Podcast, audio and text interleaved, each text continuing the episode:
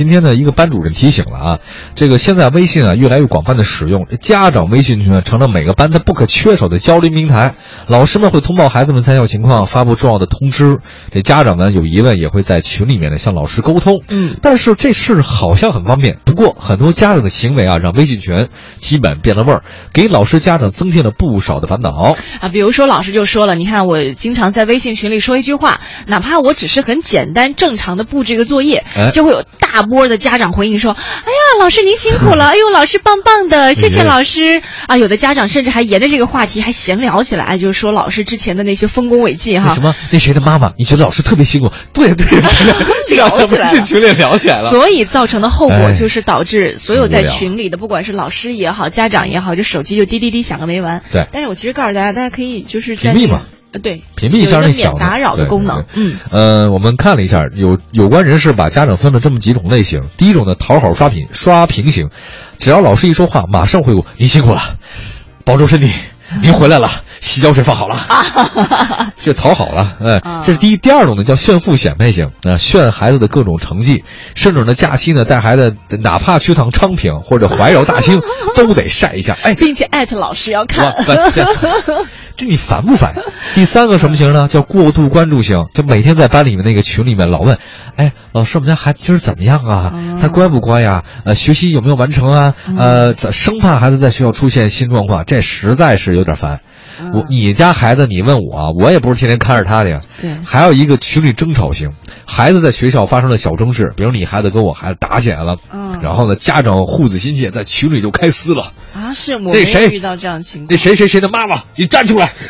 这应该很少吧？现在人都讲道理了。咦，不一定啊。嗯，我遇到都是互相道歉呢。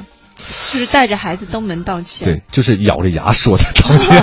没有没有 没有，他其实这几种类型啊，还真的是在群里面反正出现的比较多啊。当然，最多的就是那讨好刷屏型比较多。大家可以反省一下哈，自己作为家长的话，有没有过这样的行为？其实老师不喜欢你这样。现在我遇到一老师，老师喜欢你直接给我红包完事儿。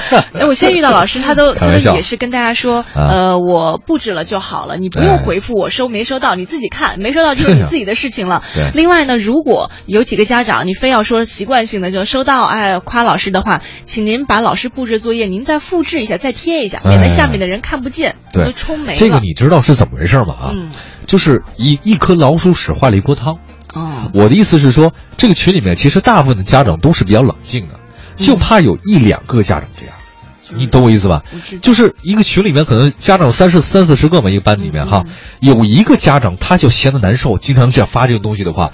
就会造成一个群里的气氛特别的不一样。嗯，就是你会发现，每咱们你看，作为职场人哈，呃，您您各位听众，你回家你翻你的手机，大概有四五个群是很正常的，部门群。不止啊，呃，就算最少的嘛。对对。